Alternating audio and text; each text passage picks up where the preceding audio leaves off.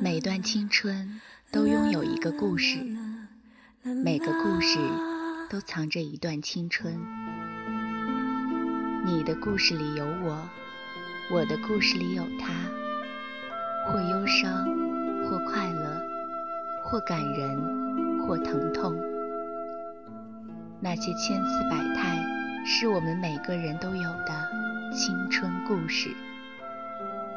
那些故事里的青春，你还好吗？那些青春里的故事，你还记得吗？与青春有关的故事，讲述属于你我的青春故事。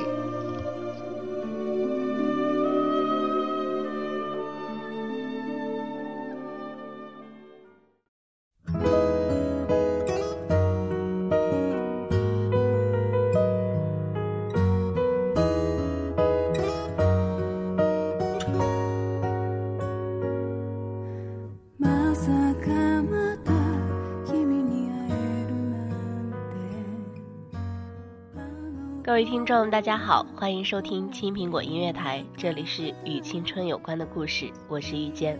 今天要跟大家分享的故事来自唐田。提起唐田这个名字，可能很多人不是特别熟悉，但提起他的作品，相信大家一定知道。唐田是音乐圈有名的才女，著名的作词人，代表作品有《笔记》《唱的响亮》《如果爱下去》。最终信仰这些作品，相信听过的人都知道，这是跟超级女声有关的。没错，唐田呢，就是随着超级女声被很多人所熟知。她大学毕业以后进入湖南电视台娱乐频道，二零零五年转入天娱传媒，并且随后企划制作了超女、快男、快女的诸多专辑。刚才提到的《唱的响亮》更是成为二零零六年度超级女声的主题曲。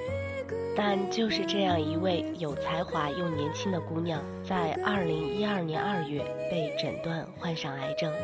二零一二年五月，唐田的父母在中国梦想秀的舞台上，朗诵了唐田在病榻上新写的一首歌词《为女儿圆梦》，令在场的观众感动流泪。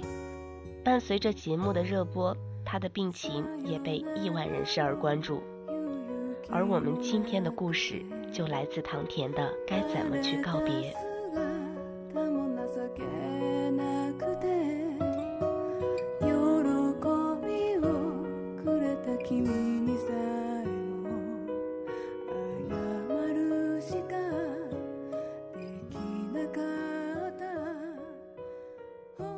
住院前，医生说，为了化疗，必须把头发剪短。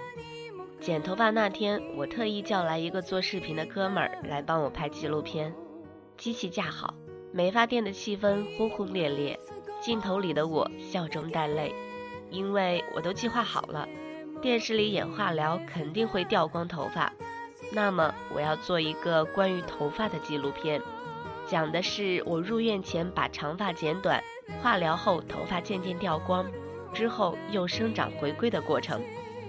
拍摄可能要历时三年或者更长，主题是新生。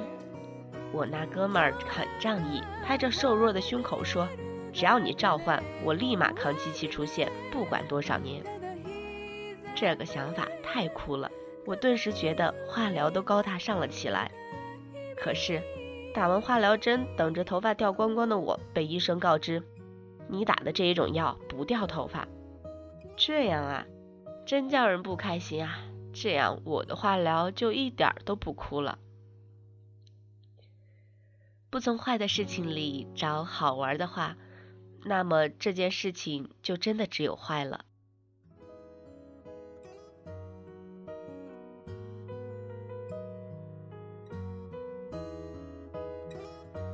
入院不久，隔壁房住进来一位大叔，五十岁左右，江西人。是一枚生猛的土豪。我在放疗室门口碰见他，穿着长款黑色大衣，头发染成油亮的黑，精神十足地对我说：“小妹不要怕，要唱歌要笑，晚上一起 K 歌去。”大叔平日爱聊天，老神神秘秘的要人猜他的年纪。为的是得意洋洋地引出下一句：“我都快六十了，找了个二十五岁的老婆，刚给我生了个儿子。”他自己来住院，没有陪护。我妈问：“那你吃饭谁照顾？”大叔手一挥：“有钱叫饭店送。”一个月后再见他，已被放化疗彻底打趴下。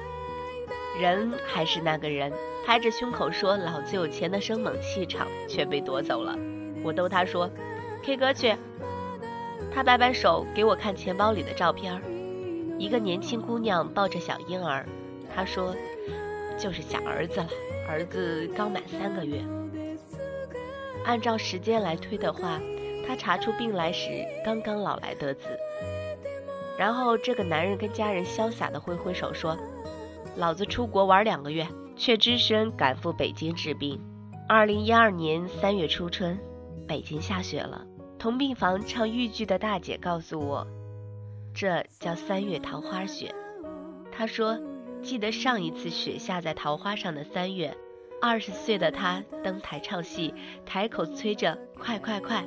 她一急，里头穿着薄秋衣，外头挂着大戏服就上台了，冷的声音都在抖。正聊着，听到走廊里一声沉闷的哭，跑出去一看，是另一个病房的家属。那女孩比我年纪小，陪着老公从湖南来住院，听说是主治医生劝他们放弃治疗回老家，哭声太悲痛了。其他家属就劝着别在这哭，一声声都是各家的眼泪，感同身受的人受不住，他就独自下楼了。我跟着下楼，远远地看着他。小小的一个人，穿着红色棉袄坐在大雪里。他呜咽一声，那团红颤抖一下，像是一颗鲜活的心脏摔进冰天雪地里。我便是那一刻开始知晓，什么叫无能为力。住院那段时间，每天都在写微博。有个网友叫走饭，他说我有抑郁症，所以就去死一死，没什么重要的原因。大家不必在意我的离开，拜拜啦。他想的那么轻松，拜拜，我去死一死，然后结束生命。那会儿我正在放疗中，渐渐失去味觉，看到这个消息，心里委屈的要死。你不要，你给我好不好？世界上的事儿真是没道理，有人拼了命、全力以赴的东西，有人却漫不经心的给扔了。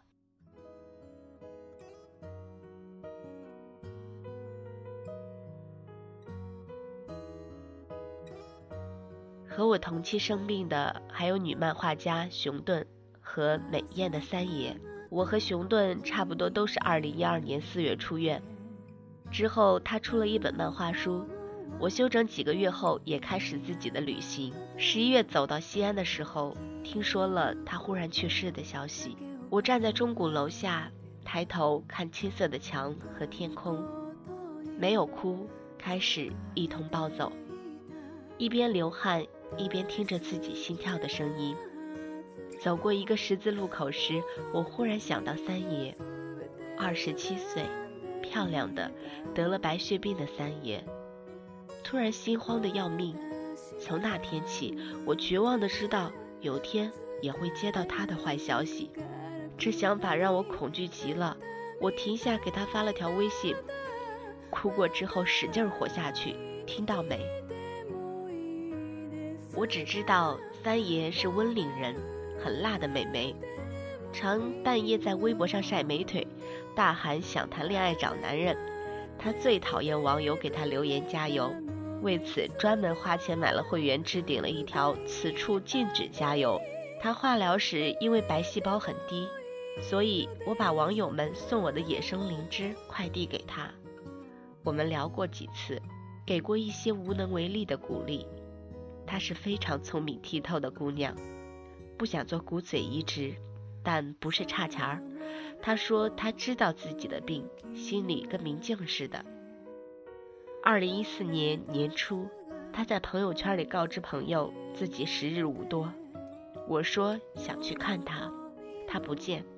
现在想想，不见也好，见了她，她便化为实体，在我生命中。真真实实的住过，那告别的痛会更加有血有肉。这两年见了太多人太多事，每一个都称得上是平凡生活表面下的惊天动地。我困扰了很久，关于如何应对突如其来的告别。出院后，我开始面对可怕的复查。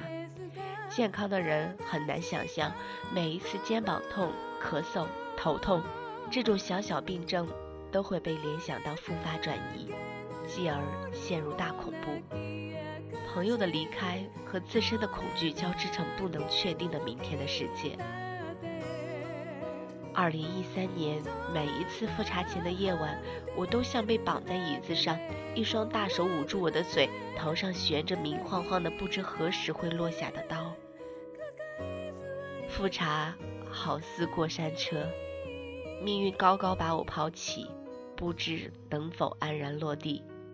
而最后救了我的，其实也是复查。没有任何一种美好比我知道我平安活着更美好。为此，我要走过大段的黑暗。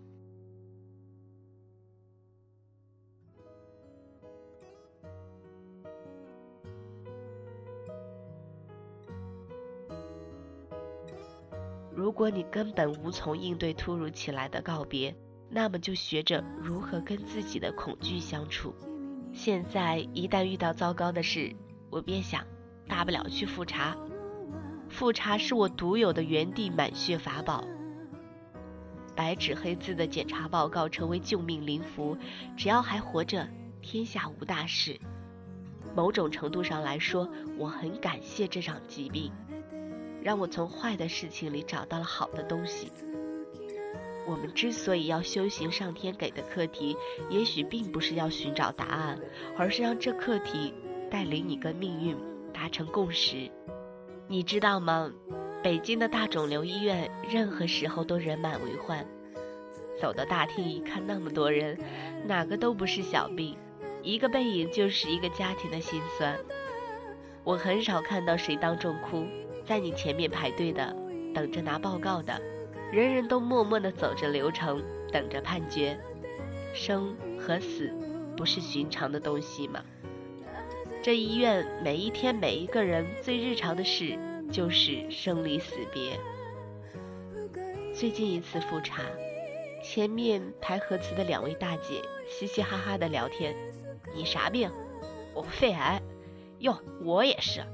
你说今天怎么那么慢呢？我晚上还要回家做饭呢。吃饭和生病，生和死，都是常事。我们能做的就是排着队，身在其中，不卑不亢，不急不缓。来，我受着；不来，我感恩。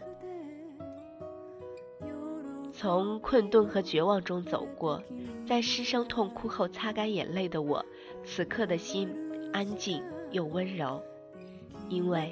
这便是我能想到的死亡的样子。它像湖水一样安宁、冷清、深不见底。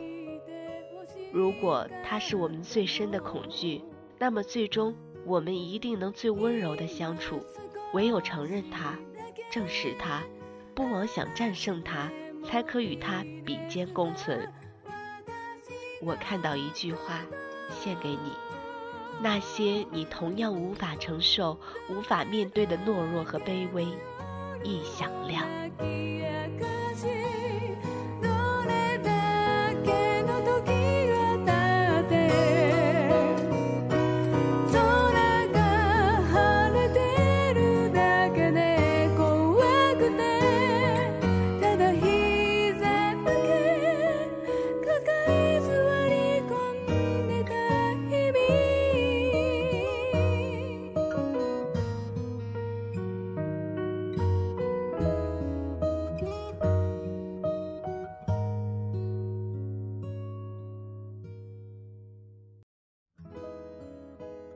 读这篇文章的时候，我常常想起复旦大学的老师于娟。